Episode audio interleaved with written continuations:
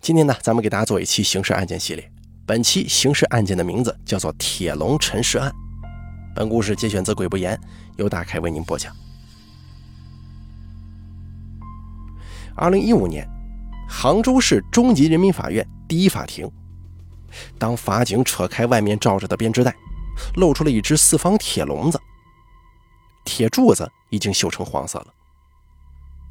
旁听席有很多人都直起了身子，不敢相信自己的眼睛。这个不足一米见方的笼子是如何装进一个身高一米八、体重两百斤的成年男子的呢？随后，当庭播放的水下打捞监控更是触目惊心。在水下八十三米深处，被害男子张某的遗体如同婴儿一般，紧紧地蜷缩在不大的笼子里，双腿伸出。至此，这名四十四岁的内蒙古商人沉入湖底已长达二十八个月。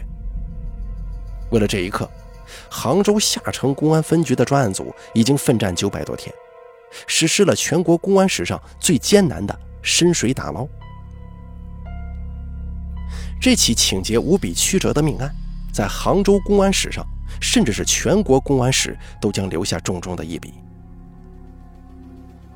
咱们把时间回溯到二零一二年六月十号，因为巨额债务纠纷，四十四岁的内蒙古商人张某在杭州凤起路温德姆酒店被人接走了，随后遭到近三个月的非法拘禁，辗转永嘉、青田山区，最后惨遭杀害。二零一二年九月一日凌晨，向张家的人索债五千万元，但不达数额之后。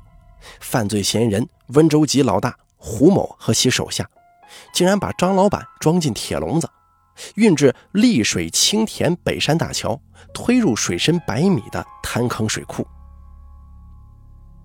杭州市中级人民法院第四次公开审理胡某等三人故意杀人、非法拘禁一案，这也是被害人张某的尸体被打捞上来、取得鉴定意见后第一次开庭。面对公诉机关最新出示的铁证，五十二岁的嫌疑人胡某仍旧拒不认罪。他自始至终都咬定他在桥头就把人释放了。而另外两名嫌疑人终于承认，之前供述都是虚假的，张老板确实是被装进铁笼抛入水库当中的。这起案子破获的过程可谓是扑朔迷离，一波三折。二零一二年六月十一日清晨，杭州下城武林派出所接到报警，一男子说自己的老板张某前一天下午从上海应邀来到杭州，在温德姆酒店与生意伙伴温州人胡某见面，随后胡某把老板带离杭州之后失去联络，直到深夜十一点，胡某与手下人打来电话索要五千万赎金，以偿还双方之前的巨额债务。这个张老板是内蒙古人，在老家开办了大米加工厂、旅馆等等多个实业。胡某是温州人，社会关系非常复杂，早年曾经当过出境偷渡中介，还从事放高利贷、网络赌博等等行业，并且非法持有枪支、寻衅滋事前科等等。二零一三年三月，警方发布红色通缉令，跨境将犯罪嫌疑人胡某从泰国押解回国。公诉人说，在拘禁期间，张某屡被殴打，时间长达近三个月，最后失踪成谜。在此期间，张某的妻子向胡某亲戚的账户前后打入约六百二十万元。胡某落网之后啊，承认确实跟手下非法拘禁过张老板，但是之后把他给放了。当胡某的手下全部被抓之后，此案转机出现。他们说，在胡某的指令之下，已把张老板装进铁笼，推入滩坑水库。可是，警方需要完整的证据链，必须找到张老板的遗体。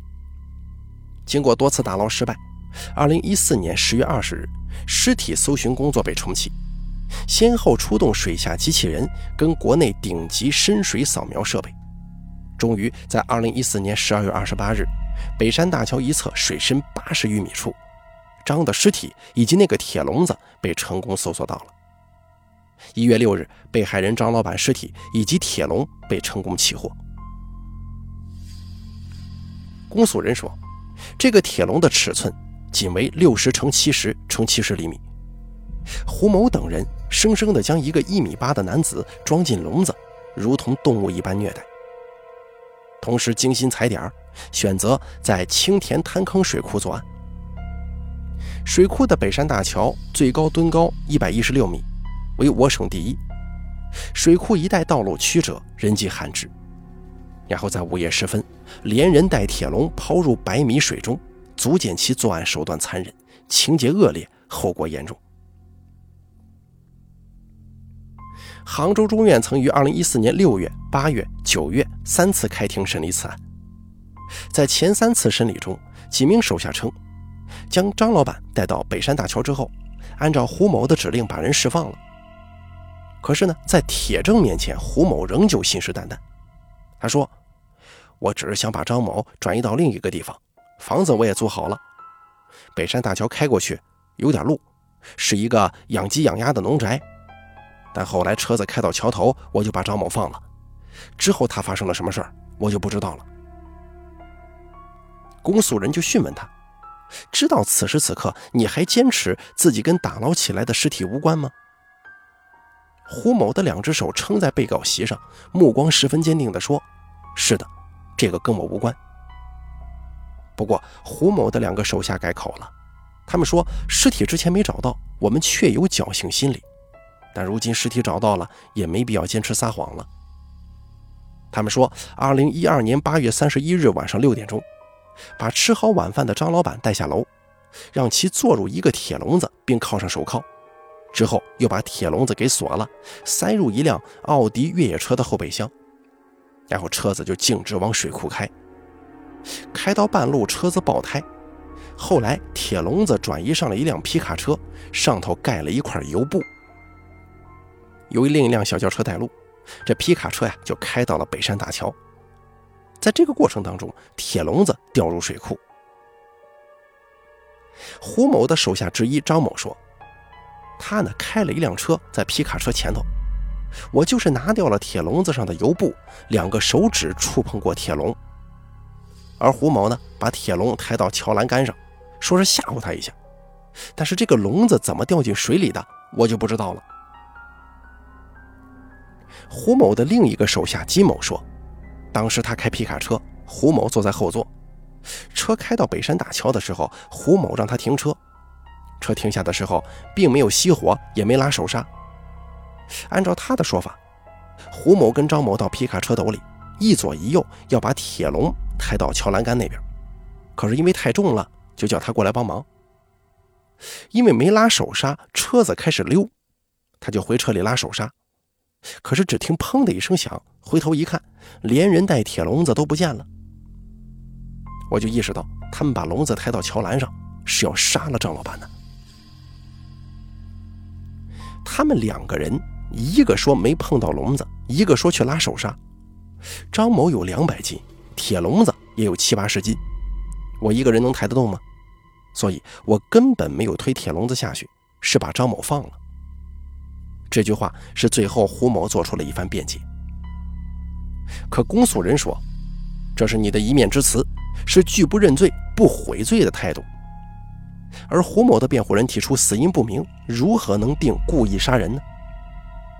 公诉机关还出示了一份法医出具的尸检验尸报告，由于尸体在水中浸泡时间过长、高度腐败，不能明确是溺水身亡，最后结论是死因不明。胡某的辩护人由此认为，对胡某指控故意杀人罪那是证据不足的。他认为死因不明，则很难判断张某在入水的那一刻，甚至是被抬上桥栏杆的那一刻的生死状态。几个嫌疑人都说，在抬铁笼的时刻没有听见张某发出挣扎的声音，所以不排除是死后入水的可能。另外，张某患有严重的糖尿病，如果不及时服药，也有可能死亡。胡某的辩护人还提到，胡某非法拘禁张某只是为了讨债，当时张某家人已经报警，他没必要冒着风险故意杀人。死因不明是法医秉持谨慎态度，因为尸体高度腐败、组织缺损，所以没有办法检出溺亡的全部数据。而根据嫌疑人的供述，在开车到水库的途中，风把那油布给吹起来了。被害人张某曾经要求喝水，而且患有严重的糖尿病，并不会在短时间内突然暴亡。公诉人是如此反驳的。当庭受审的一共有九个人，其余六个人都承认参与过拘禁被害人的行为。二零一五年三月十六日，杭州市中级人民法院一审宣判，被告人胡某因故意杀人、非法拘禁被判处死刑，剥夺政治权利终身。另两名主犯张某、金某也分别被判处死缓和无期徒刑。二零一六年十二月十三日，经最高人民法院核准，铁笼陈胡案故意杀人、非法拘禁罪首犯胡某被验明正身，押赴刑场执行死刑。本案系被告人胡某企图运用暴力解决经济纠纷而引发的，最终恶化成故意杀人罪。米兰·昆德拉说过：“永远不要认为我们可以逃避，我们的每一步都决定着最后的结局。我们的脚正在走向自己选择的终点。”当三个被告人把被害人装入铁笼的那一刻，当三个被告人把铁笼抬到栏杆处的那一刻。当他们把铁笼抛入水库的那一刻，就注定把自己引向了今天这个不归的结局。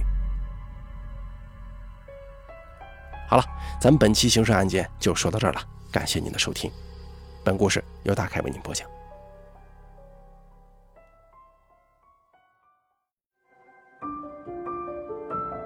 本期故事演播完毕，想要了解大凯更多的精彩内容，敬请关注。微信公众账号“大凯说”，感谢您的收听。